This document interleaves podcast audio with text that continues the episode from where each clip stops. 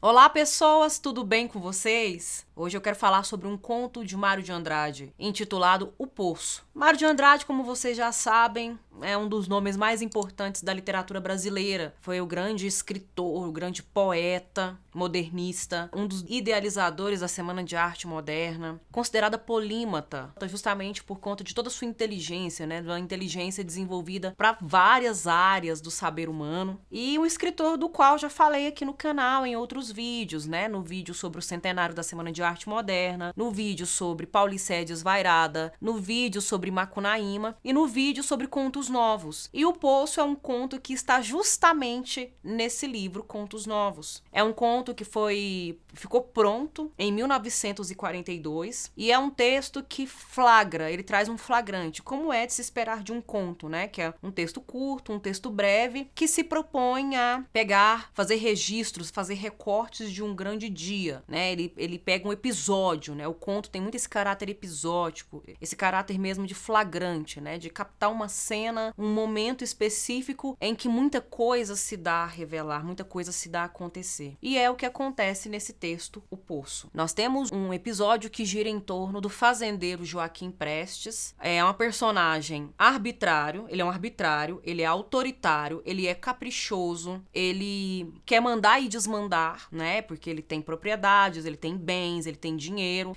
Então ele já automaticamente tem uma mentalidade é, de superioridade, se considera superior, né? Isso já é dado logo de início. Aliás, o narrador já vai nos mostrando, né? Quais são uh, os os ditos e não ditos desse personagem. E esse episódio ocorre entre ele e os trabalhadores que estão cavando um poço num terreno dele. Esses trabalhadores são os escavadores, né? Cavadores de poço. Eles estão fazendo uma, uma escavação. O Joaquim Prestes convidou um visitante para ir visitar o pesqueiro que ele tem, porque ele tem várias construções, né? Tem muita propriedade.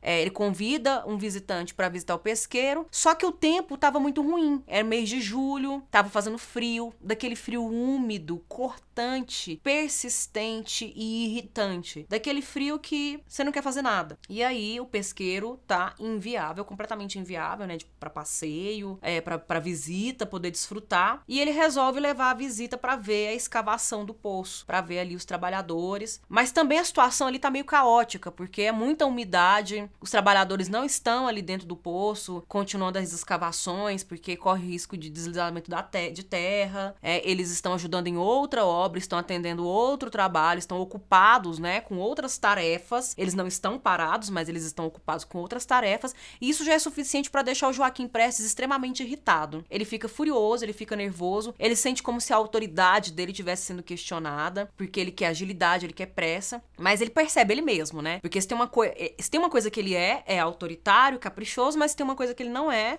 é estúpido. E ele consegue perceber que o cenário ali não tá muito apropriado para aquele trabalho que ele quer agilizar tanto. Mas ele resolve mostrar o posto para visita, ele vai chegando perto do buraco para olhar direitinho e os funcionários, os trabalhadores, não, cuidado, cuidado, não chega muito perto não, cuidado com o buraco. No meio desses trabalhadores tem duas figuras muito importantes, que são irmãos. É o José e o Albino. Os dois são trabalhadores também. O José é mais forte, é, ele tem as compleições, né, o porte físico transparece melhores sinais de saúde, enquanto que o Albino é mais enfraquecido e até é mencionado no texto, né? O José explica que ele tá com, com adoentado, ele tá enfermo, tá tendo aí uns problemas no peito, então provavelmente está resfriado, ou talvez até correndo o risco de uma pneumonia, enfim. O fato é que é todo o aspecto dele já aponta para possíveis enfermidades. E aí o, o Joaquim Prestes se aproxima do, do buraco, a caneta tinteiro dele cai do bolso e cai, acaba tombando dentro do poço. E aí ele fica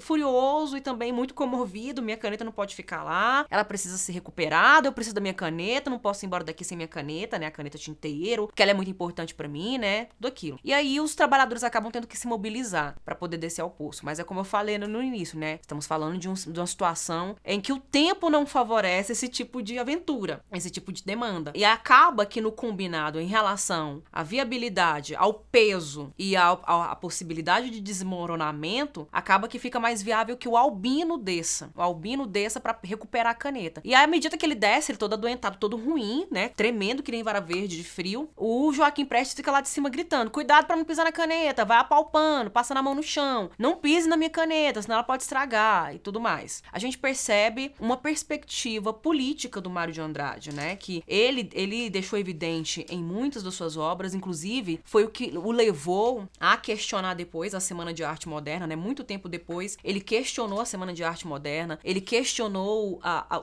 a, a finalidade, os resultados desse trabalho do qual ele participou, né? E ele chega à conclusão de que há vários problemas. Um dos problemas mais graves, gente, da Semana de Arte Moderna é mesmo a exclusão da classe trabalhadora, né? A classe trabalhadora não desfrutou daqueles acontecimentos. A classe trabalhadora não participou daquilo, ela ficou completamente fora desses eventos. Um evento mesmo de elite, de figuras privilegiadas que participaram e desfrutaram de tudo aquilo.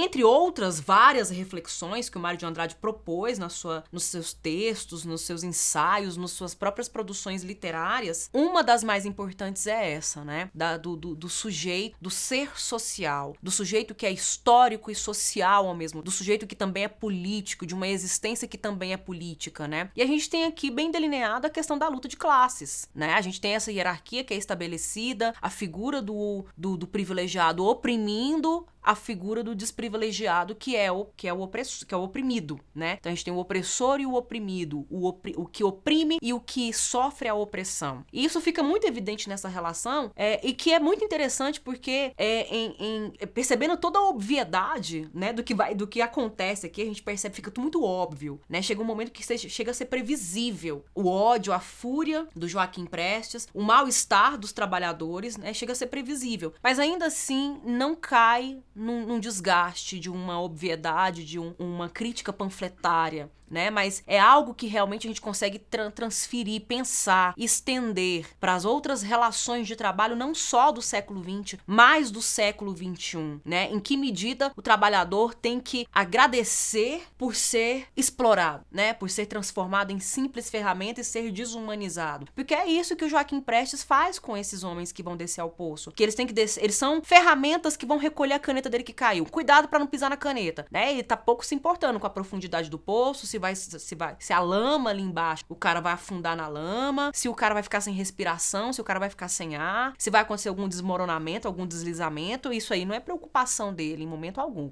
A preocupação dele é a caneta. A caneta vale mais que um escavador de poço para ele. Isso fica bem evidente pra gente. E aí, o Albino não consegue recuperar a caneta, o Magruço que desceu com ele, uma, esse não é o nome do personagem, né? Ele é identificado assim na narrativa, e eu acredito que ele devia ser bem magro, né? Bem, bem esquálido por ser para ser apelidado dessa forma. O Magruço se recusa a descer novamente. O Albino sobe, mas todo fatigado, ruim. É, o Magruço discute com o patrão, vai embora. Ele mesmo pede demissão. O Joaquim Prestes fica furioso porque o Magruço pede demissão, porque ele se sente ofendido, ele se sente agredido, ele se sente violado, porque ele que tinha que, que demitir o funcionário. Ele acha um absurdo o funcionário ter tido a autonomia e a liberdade de pedir sua própria demissão. E o funcionário vai embora. Aí ele vai exigir que o Albino desça novamente. Que o Albino desça novamente, que continue procurando a caneta, até que o irmão José intervém na situação. Fala, ele não vai descer, eu não quero que ele desça, ele não tem condições. Enfrenta o patrão, o patrão dá uma recuada. A gente fica até esperando, fica na expectativa de que ele também vai demitir o José, vai demitir o Albino, mas não é o que ele faz, embora ele saia muito contrariado, né? Saia muito, muito a contragosto, porque ele queria que a caneta dele fosse recuperada na hora. E aí tem o trecho final, né? Dois dias se passam, aí a caneta é recuperada e nós temos um desfecho em dois parágrafos, né, trechos curtos, a gente tem a, a, a, a finalizada, a grande cartada que o Mário de Andrade dá nesse, né, que é a, é a grande sacada dele, justamente para estabelecer a crítica em relação a essas hierarquias que são estabelecidas, com a finalidade mesmo de desumanizar pessoas que estão em posições sociais inferiores ou inferiorizadas. E aí eu vou fazer a leitura desse trecho só para vocês sentirem o tom, a ironia, mas também a indignação e o mal-estar de um leitor consciente e desse grande escritor que também era consciente dessa realidade no Brasil. Vamos ao trecho. Dois dias depois, o camarada desapiou da besta com a caneta tinteiro. Foram levá-la Joaquim Prestes, que sentado à escrivaninha, punha em dia a escrita da fazenda, um brinco. Joaquim Prestes abriu o embrulho devagar. A caneta vinha muito limpa, toda arranhada. Se via que os homens tinham tratado com carinho aquele objeto meio místico, servindo para escrever sozinho. Joaquim Prestes experimentou, mas a caneta não escrevia. Ainda abriu, examinou tudo. Havia areia em qualquer frincha. Afinal, descobriu a rachadura. Pisaram na minha caneta, brutos. Jogou tudo no lixo. Tirou da gaveta de baixo uma caixinha que abriu. Havia nela várias lapiseiras e três canetas tinteiro. Uma era de ouro. É, esse desfecho aqui é muito cruel, né? Porque a gente percebe que foi por capricho mesmo, né? Foi arbitrário uh, o que ele fez, né? De colocar os, os trabalhadores naquela situação insalubre para descer ao poço e recuperar a caneta, sendo que ele tinha outras três canetas tinteiro. E depois de todo esse esforço e todo esse sacrifício para recuperar a caneta do patrão com tanto esmero, né? Que são funcionários. O Albino, por exemplo, ele tem aquela, daquelas humildades, gente, que incomoda. Aquela humildade resignada. É uma humildade constrangedora, né? E a gente percebe que o Joaquim Prestes não merece aquela humildade. Enquanto que o José já tem um pouco mais, né, de revolta e ele fica indignado com a desobediência dele de falar que o irmão não vai descer ao poço. Mas mesmo diante de tudo isso, o final, a caneta que ficou dois, três dias no poço, no meio da lama úmida, mas a culpa é dos brutos que recuperaram a caneta.